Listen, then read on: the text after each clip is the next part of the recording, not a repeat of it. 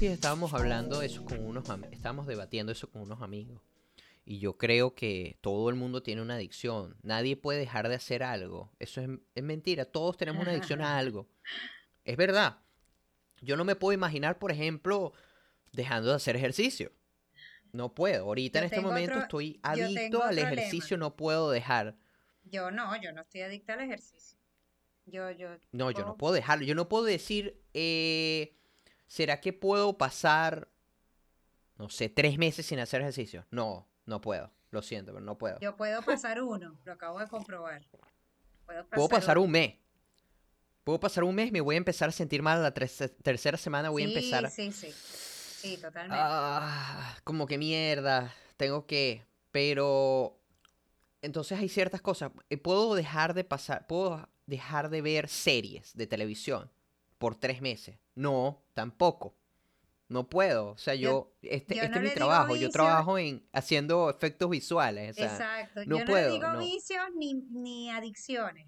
Yo tengo un dicho que digo que todo el mundo nace con una maña.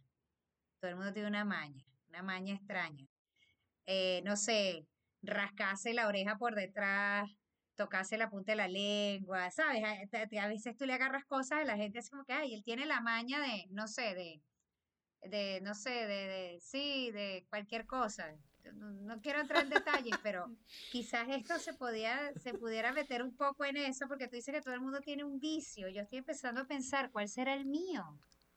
Yo tengo algún vicio, la verdad es que no sé. pero en relación a ¿por qué ese no? tipo de vicios que estoy diciendo, yo yo siento que todo el mundo tiene algo. O sea, tú no podrías, por ejemplo, dejar de ver a tus hijas por un año, o sea, o para siempre. No puedes. O sea, siempre vas a tener algo que tú no puedes dejar de hacer. Que es imposible. Que sale de tu control. Y eso, y eso, eso, Esos vicios Esos es lo que estoy diciendo. O sea, no todos los vicios son malos, pero todos tenemos vicios. Todos tenemos una adicción a algo. Todo... Hay cosas en las que no nos vamos a poder despegar nunca. Entonces, eh, a veces es que hay amigos que dicen como que, verga, yo imaginándome dejar de, no sé, este, dejar de hacer, dejar de tomar alcohol por un año. No, no, no, no puedo. Entonces es como que, bueno, y si les criticas eso es como que, ah, bueno, pero tú no puedes dejar de, de ver televisión. Y que bueno, sí, pero por lo menos la televisión no me está haciendo tan mal, ¿no? Mira, pero ahora que me, ahora que estás nombrando eso, yo me pongo a analizar ciertas cosas, porque fíjate que este año que fue tan peculiar, muchas personas decían no voy a poder dejar de por X tiempo, y la pandemia nos ha obligado a cambiar drásticamente rutinas y cosas por, Claro. y de forma obligatoria. Se- nos estamos desviando del tema, pero mi, mi reflexión viene a que las personas que tienen vicios a veces dicen no puedo, soy débil, pero en el fondo sí se puede. Yo, yo, yo pensé en algún momento, no voy a poder pasar en la casa más de un mes. Yo soy una persona que casi nunca está dentro de la casa. Me gusta Sí, estar sí. activa haciendo algo. Y si no tengo algo que hacer, lo invento. Entonces, yo, por ejemplo, que estoy todo el tiempo en la calle haciendo algo, algún deporte, alguna actividad, o hago mis cosas, resuelvo mis diligencias y estoy poco tiempo en la casa, cuando llegó la cuarentena, empecé a pensar, no voy a poder estar aquí. Igual puede pasar con las personas que fuman, que comen dulces, que son obesas porque comen mal, personas que, que, que son adictas a alguna droga, piensan que no van a poder, pero en el fondo sí se puede salir de esto. La cuestión es tener conciencia y decisión. Y si ya estás en un punto demasiado extremo del vicio, pues obviamente buscar ayuda Claro, por supuesto. No vas a poder solito, De bola. dependiendo del, te- dependiendo del caso, no vas a poder solito. Y hay que Eso es lo ayuda. principal, buscar Porque ayuda. bueno, cuando hablamos de, por importante. ejemplo, sí, sí, claro, y una persona saludable que no consume cigarro, que no bebe, no, no consume marihuana, pero Mm. existe todo tipo de personas. Hay personas que comen bien y consumen marihuana, hay personas que hacen ejercicio y comen mal, es decir, hay una cantidad de, eh, eh, cada uno a su estilo, a su ritmo, a su forma, eh, Sí. lleva su vida y como tú dices, eh, no estamos exentos a tener alguna, algún punto en específico en nuestra vida. Yo tengo amigas, yo tengo amigas que son saludables pero beben, por ejemplo. Les encanta tomar todos los fines de semana muchísimo. Hay otras que no, que no toman nada pero comen mal. eh, hay- hay- Yo creo que es importante, Entonces yo pienso que es una cuestión es importante entender que una adicción se vuelve muy mala, no solamente para el cuerpo, sino para uno en las cosas que uno hace cuando impiden, cuando impiden hacer cosas que sí te van a beneficiar. Es decir, tú estás en la mitad, estás trabajando y en la mitad del trabajo te tienes que ir porque tienes que este, irte a fumar un cigarro o, o irte a meter cocaína o irte a meter algo en esos momentos en los que interrumpen cosas que benefician tu vida. Es cuando se vuelve algo realmente malo. Entonces, bueno, hay adicciones que pueden claro. impactar tu organismo, Coincido. sí, pero también hay adicciones que también pueden impactar tu vida social, tu vida económica, todo. Entonces yo creo que eso también es muy importante. Familiar, Familiar. Hay gente que me pregunta que si yo hago marihuana. Yo sí hago marihuana, yo, fu- yo he fumado marihuana, eso es la otra cosa, sí he fumado marihuana, eh, pero solamente lo hago contados con los dedos, si acaso, dos veces al año. Si acaso, si acaso. Y no es que me fumo un porro completo, por lo mismo. Como lo hago dos veces al año, a mí eso me, me, me pega muchísimo. La marihuana me pega muy fuerte a mí. Entonces yo le hago un jalón y ya estoy como por las nubes. O sea, ya estoy en otro planeta, pues.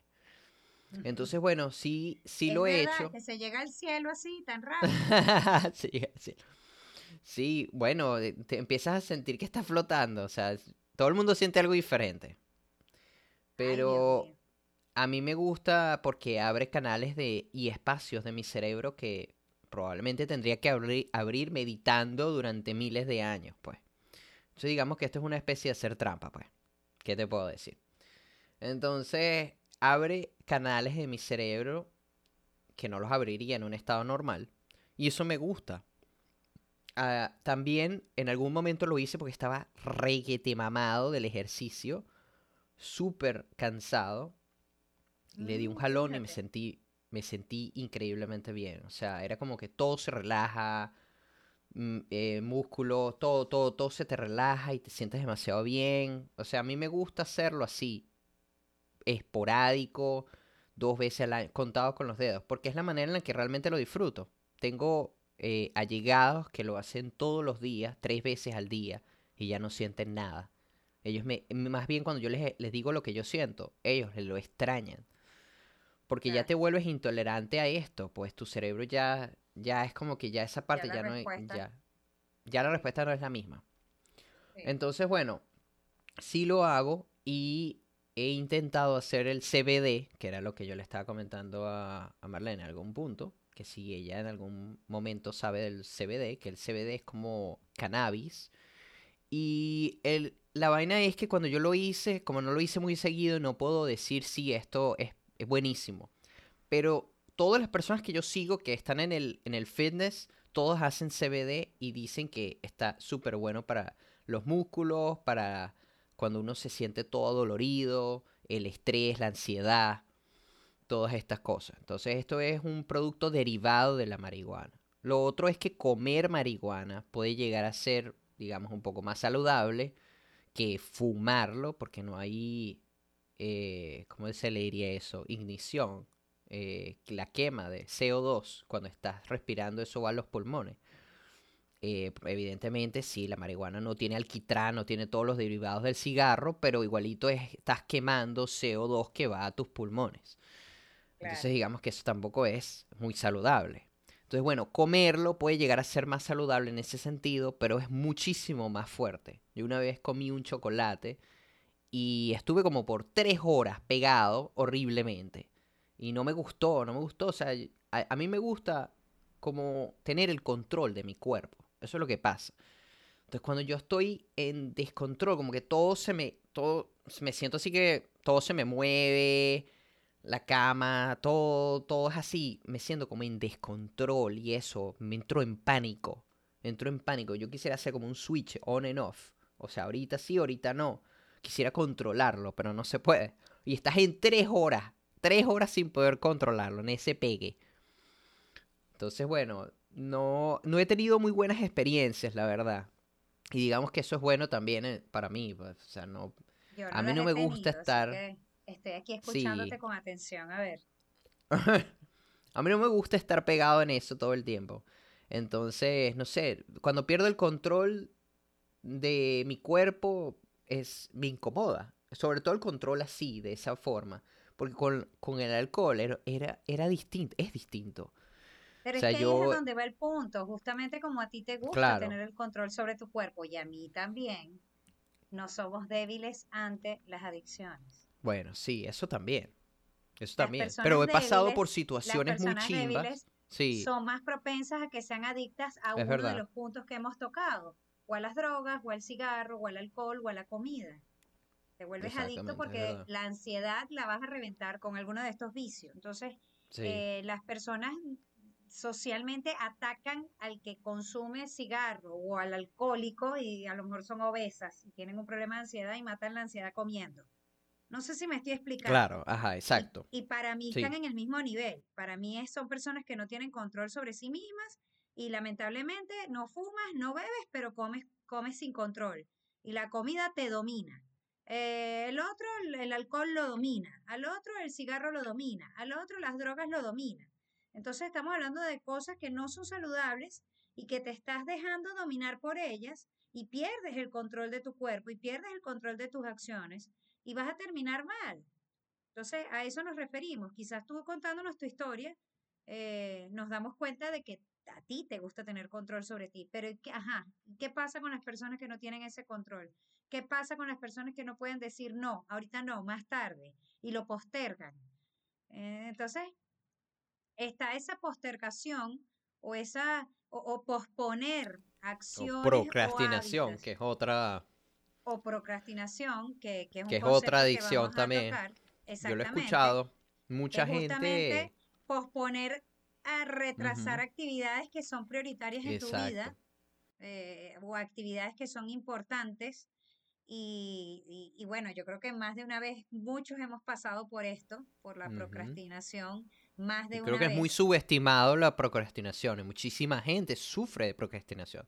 Hay gente Así que a mí me he encontrado, en estos días también hablamos de eso con mis amigos, que una de ellas me dice, yo creo que mi mayor problema es la procrastinación. Pero número uno, o sea, no puedo, no puedo dejar de procrastinar, o sea, es demasiado lo que procrastino, me dice. Sí, Y la sí, sí, sí. procrastinación es súper peligrosa. La procrastinación no, o sea, es, e- es, de hecho, número uno, el problema de no dejarte hacer cosas que te van a beneficiar. Así es. Porque estás dejándolo para después, estás dejando para después. las cosas importantes y prioritarias y las sustituyes por cosas irrelevantes en el Exactamente. que al final tú sabes que no van a dar resultados positivos en tu vida y no van a permitirte hacer esa transformación que tú necesitas.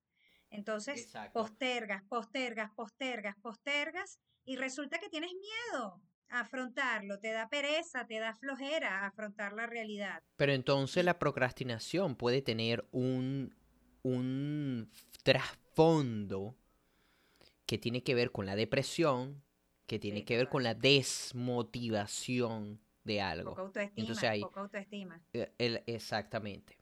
La desmotivación, yo diría, porque estás desmotivado de hacer algo. Es como que, bueno, entonces yo te diría, consigue la raíz del, problem- del problema. Si estás procrastinando mucho, mira, no, me atrevería a decir que es 100% seguro que estás desmotivado de algo. Estás desmotivado de hacer lo que quieres hacer. ¿Por qué estás desmotivado? Ahí es cuando no te puedo decir. Porque ahí entonces te tienes que ver a ti mismo, ti misma, de qué es lo que realmente te está eh, causando esa desmotivación. Y ahí recuerdo un poco el podcast de Liowa que grabamos hace dos episodios atrás, donde ella hablaba un poco de que cuando queremos hacer transformaciones positivas en, nuestro, en nuestra vida, eh, lo primero que hay que preguntarse es, ¿por qué esto es bueno para mí? Es una pregunta que hay que hacerse. ¿Esto es lo que yo realmente quiero o estoy copiando un patrón? Ah, yo veo que Adrián hace esto y esto y esto y quiero ser o verme como él, lo voy a repetir. O Marlene hace esto y esto y quiero hacerlo y repetirlo para verme como Marlene. No, tú no eres Marlene o tú no eres Adrián. Tú eres tú. Y a medida que tú te autoconozcas y encuentres la raíz del problema, como está diciendo Adrián, y sepas por qué eso es bueno para ti, probablemente la procrastinación no vas a estar presente en tu vida. Tú no vas a postergar cosas que van a ser importantes para ti. Y a mí me pasó mucho eso con el ejercicio, me pasó mucho con el ejercicio. Lo fui alargando, alargando y poniéndole excusas y excusas y excusas hasta que llegué al punto que dije, no hay más excusas, no voy a postergar más, voy a iniciar y a medida que uno lo va haciendo, pues va viendo cómo esos cambios vienen dándose solitos y eh, empiezas a dejar excusas, a poner más ímpetu y más eh, vocación en lo que de verdad es importante. Exactamente. Yo creo que eso es importante siempre internalizar. Lo que siempre decimos, el autoconocimiento. Al final siempre volvemos al mismo, al mismo punto. Así es. Pero bueno, no, eh, además de, de, la marihuana, digamos de drogas fuertes, eh, esta ha sido la única, la única droga así fuerte que he hecho. O sea, además de eso, no he hecho más, pues. No me ha dado curiosidad, no, no me siento, no me siento preparado. Eh, eh, sí estoy abierto a hacer LSD, ácido. Em, lo, lo, ¿cómo se llama? Lo puedo decir con toda la responsabilidad. Pero yo soy una persona que, a lo que volvemos, soy una persona que me gusta estar bajo control. Y todas las personas con las que he hablado sobre el LCD me han dicho, mira, pierdes el control total de tu cuerpo. Pues, o sea, un poco de cosas pasan. Y yo digo, no, siento que eso a mí, exacto, eso a mí me va a llenar de pánico, pues. Claro, claro. Entonces, no, no me siento como que lo voy a hacer, pues. Siempre me he sentido la curiosidad, sí pero no... Lo, que nunca he tenido curiosidad es, por ejemplo, heroína, cocaína, drogas así fuertes. Nunca he sentido la curiosidad para... Yo no, yo no tengo la curiosidad por ninguna, quizás porque soy mayor que tú, para no decir vieja, que tú siempre me dices vieja. Que conste que no lo dije. Yo no he tenido la curiosidad porque... No, pero siempre me lo dices. tengo el concepto de, tengo el concepto de si lo pruebas caes y no, y pierdes el control de ti mismo. Entonces, eso, eso para mí ha sido como un patrón a seguir y, no he... Mm. No he incursionado en ese mundo, en ese, en, ese, en, probar esas cosas. No, yo sí me, siento. Pero respeto cada quien. Soy una persona sumamente abierta, Adrián. Tú sabes que soy una persona sumamente abierta y respetuosa. Eh, cada quien con su cuerpo, con su vida, la debe hacer y llevar de la mejor manera. Tú y yo somos un ejemplo de que aunque somos ambos, buscamos pues eh, ser saludables, somos bien diferentes también, creo que nos complementamos en muchas cosas y en otra, en otras nos parecemos mucho. Mira, cuidado y Luciano se pone eh, celoso. Sí, sí, menos mal que él no entiende los podcasts. Y, y la verdad es que, es que yo lo más importante que he aprendido en este proceso ha sido a respetar a cada quien. Mm. Cada quien es dueño de su cuerpo y de sus acciones. Eh, quizás yo con, con, lo que pueda aportar es lo que yo he vivido, pero respeto la forma en como los demás quieran experimentar y probar. Como te dije, tengo amigos que comen malísimo y hacen un full ejercicio, otros que hacen full ejercicio y fuman, otros que beben todos los fines de semana y entonces de lunes a viernes hacen esto y otros que están mirando televisión, Netflix y están con el celular adictos al Instagram y a las redes sociales, que es la nueva adicción. El TikTok, eh, el Instagram, el Facebook, esos también son vicios. Son vicios que no son saludables porque pasan... Nos hacen procrastinar. al final. Nos hacen procrastinar. Al final, al final pospones una cantidad de actividades que deberías hacer porque son importantes dentro del equilibrio familiar, social, laboral, físico, mental, hay una cantidad de actividades que tienen que estar presentes allí en tu vida y que, mira, va pasando el tiempo y van pasando los años y, y, para dónde vamos. Entonces, el teléfono nos domina, la gente siente ansiedad si está lejos del teléfono. Yo he visto gente que, ¡ay, deja el teléfono! Y ponen una cara como si hubiesen dejado. Y de ahí vienen todas estas campañas, no hay wifi, hablen entre ustedes, eh, eh, mm, eh, yo, yo he visto letreros así jocosos, ¿no? como que, bueno, ver televisión todo el fin de semana con tu pareja empiernado es chévere, pero también pueden ir a caminar un rato, a, andar bicicleta, a ir a la playa, a la mm. montaña, como equilibrar, ¿no? Sí, no todo sí, tiene sí. que ser la parte tecnológica. Entonces también hay un grupo de personas que están como viciosas de la parte tecnológica y eso les está impidiendo en cierta forma, eh, y te lo digo por mis hijas, o sea, el control que tenemos que tener con las nuevas generaciones que son, y bueno, tú que vives allá, me parece a mí que es un lugar hiper recontra tecnológico. Recuerdo cuando fui a San Francisco, todo el mundo con los audífonos puestos, mirando el sí, teléfono. A mí me pareció increíble montarme en, en, en los, en los buses, esos eléctricos que van por San Francisco y, y nadie se ve entre, entre ellos. Yo, yo soy una persona que miro a los ojos, hago contacto visual con la gente, me gusta conversar.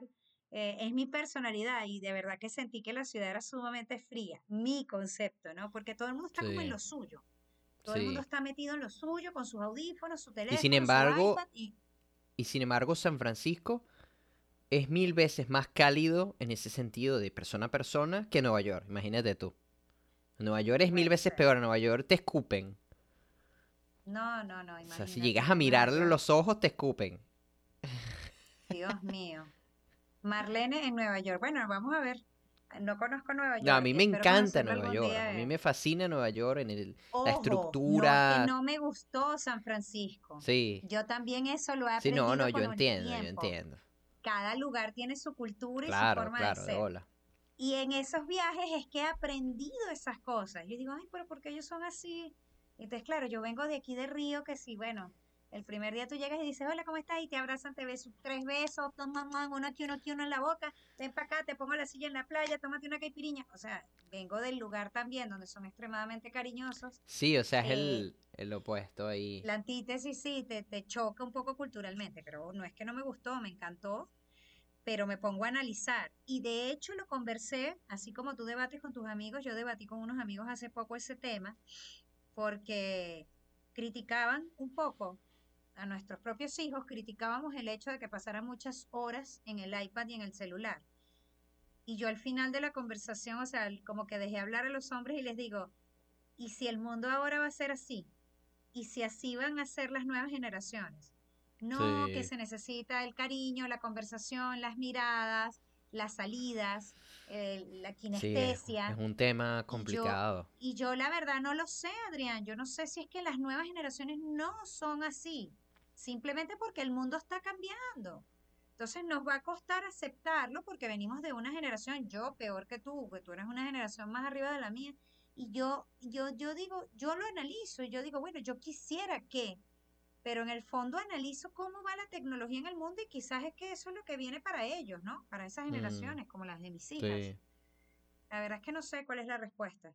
No, no, no sé qué, cómo va a ser. Sí, sí, sí, cada vez. importante es, Y ahora con esto del COVID, te puedo decir que esto, este año está dirigido netamente a eso que tú estás diciendo. O sea, el COVID le dio como un nos empujó, empujón nos empujó hacia o digamos el visto bueno para ir para allá. Como que sí, esto está bien. En algunos países les dio el empujón. En otros fue un chute, una patada violenta, porque algunos países estaban más preparados que Sí, otros. Imagínate países que no estaban preparados con plataformas de servicios exactamente. Pero entonces esto le da el visto bueno tipo, tenemos que invertir en esto. Hay que invertir más. Yo que estoy en, en claro. estas cuestiones de visual effects, de efectos visuales para películas, eh, la gente no ha invertido lo suficiente para el, para el VR, que es el Virtual Reality. Entonces, digamos que esto, esto del COVID les va a dar a ellos para invertir ahora mil veces más, pues, en Virtual Reality. Y el Virtual Reality puede llegar a ser bastante eh, peligroso. Para muchas personas puede llegar a ser, eh, puede llegar a ser de miedo. O sea, el, el tema del Virtual Reality. Porque tú te pones un casco y ahí te metiste. Y ahí no te saca nadie. Y chao. O sea, te pones unos, unas vainas, unos lentes, una vaina, te metiste en un mundo y ahí fue. Chao. Entonces, para muchas Y yo de personas, verdad creo que es eso, puede generar adicción también. Claro, por supuesto. Los todo. vide- Sí, O por sea, supuesto. Yo porque soy 100%. otra generación. A mí me, me pones un control de eso y chao, Pero no cero. hay la responsabilidad, que es lo que estamos diciendo. A mí me encanta jugar. Yo juego mucho videojuego de PS4 también. Y, y ha, ha llegado un punto en el que yo he tenido que dejar de jugar durante seis meses, siete meses, porque no tengo el tiempo, porque estoy haciendo miles de cosas. Entonces tengo prioridades. Entonces no me siento, yo me siento, cada vez que voy a jugar, yo me siento como que es mi momento de dispersión. Y es mi momento donde yo voy a estar como agudizando mis sentidos, pues, sentido de, de la visión, del del oído, de todo, y me siento como que estoy más bien como entrenando una parte de mi cerebro. Y por eso también lo hago. Pero lo que estábamos diciendo, todos los vicios se convierten en algo malo, las adicciones se convierten en algo malo cuando toman posesión de todas las cosas que tú haces en tu vida que te pueden beneficiar. El- los vicios es un concepto negativo. Hace rato dijimos que habían vicios buenos y malos. Otra cosa que analizo ya como para cerrar. em, la, ortorex- la ortorexia entra dentro de este tema. Se puede ser adicto a la vida saludable Pero también. es que bueno o malo para mí es negativo. Los extremos son malos. Claro, de bola. Los extremos siempre van a ser malos. Por eso es lo que yo estaba diciendo, que, que hay gente que es adicta a, bueno, sabes, no puedo dejar de hacer estas cosas, que, que para cualquier persona le puede parecer como que, ah, pero eso no es malo. Y es como que, bueno, pero si te está tomando todo tu tiempo de tu vida para no hacer algo que te beneficie, entonces puede llegar a ser malo. Estás procrastinando otras cosas que sí te van a beneficiar económicamente o que te van a beneficiar culturalmente o que te van a beneficiar de perspectiva, porque te van a dar una perspectiva si vas para allá y conoces y haces otras cosas. O sea, te van a beneficiar de otras vainas. Estás procrastinando eso por Sí, a causa de esto Sí, que no que puedes es dejar de hacer. Darles a entender de que todo tiene un equilibrio, de que hay que hacer de todo un poco. No podemos enfocarnos en una sola actividad por muchas horas en el día porque eso posterga eh, que hagas otras actividades que pueden ser importantes para ti. Eh, ese es el concepto de procrastinación. Y eso pasa en las pasa en relaciones. todo, pasa en todo, Eso pasa en las todo. relaciones. Porque entonces en las relaciones es que tú te das cuenta, te das cuenta del problema de la procrastinación y de otras cosas. Porque es como que cuando esta persona está haciendo demasiado de esto y empiezas a dejar de lado eh, a tu esposo o tu esposa, entonces ahí se convierte en un problema. Es como que, bueno, ¿cómo podemos hacer para ponerle un poquito de balance? No, pero es que estoy trabajando y el trabajo es demasiado importante y me da prioridad y toda la cosa. Sí, pero no le estás parando bola a la Sí, persona con la claro. que te casaste. Eso adicción al tampoco está trabajo, bien. La adicción a la televisión, la adicción al teléfono, la adicción a la Exacto. comida, la adicción a cualquiera de las otras que conversamos, cigarro, drogas, eh, frituras, alcohol. Cuando, cuando alguna de esas toma el control de tu vida y eso no te permite hacer otras actividades, pues el desequilibrio llega. Y eso era lo que queríamos conversar, eso era lo que queríamos hablar. eh, me pareció súper interesante. Yo creo que muchas personas se van a identificar con alguno de los puntos que hablamos. Eh, y bueno, también pienso que va por etapas. Hay etapas en las que somos más adictos, viciosos a ciertas cosas por la condición eh, de madurez que tengamos eh, y en otros momentos por el estrés, por la ansiedad, por situaciones que vivamos. Vamos, va- vamos variando, no sabemos qué nos viene en el futuro. eh, realmente la vida pasa rápido. no pierden el control de sí mismos. no posterguen cosas importantes. No olviden que hay que, que hay que quererse, que hay que amarse y que eso es lo más importante, la autoestima para poder amar a los demás. Entonces, bueno, Adrián, eh, yo creo que, que Bueno. ha sido súper interesante este podcast. No sé si quieres cerrar, invitándolos siempre a que nos escuchen todos los viernes. y Sí, invitando a que nos escuchen y, y también importante, eh, para los próximos podcasts vamos a, para el próximo episodio vamos a hacer un episodio de es. preguntas y respuestas. Decir, vamos a dejar una, una eh, lo vamos a dejar como que para que la gente haga preguntas, me haga las preguntas a través del, del inbox de, de Instagram o me puede mandar un correo. Vamos a dejar toda la información, la vamos a poner también en la historia, la vamos a poner también en nuestras redes sociales para que hagan cualquier tipo de pregunta que tengas y nosotros la vamos a responder en el episodio es. siguiente. Así es, yo también entonces lo voy a colocar en mis redes para que aquellos que quieran hacernos preguntas, pues las respondamos. Y bueno, aquí seguimos, seguiremos aquí, tú sabes, metiendo el casquito. Exactamente. Bueno, Bueno, muchas Adrián, gracias. que, gracias a ti, que estén muy bien. Dale, pues.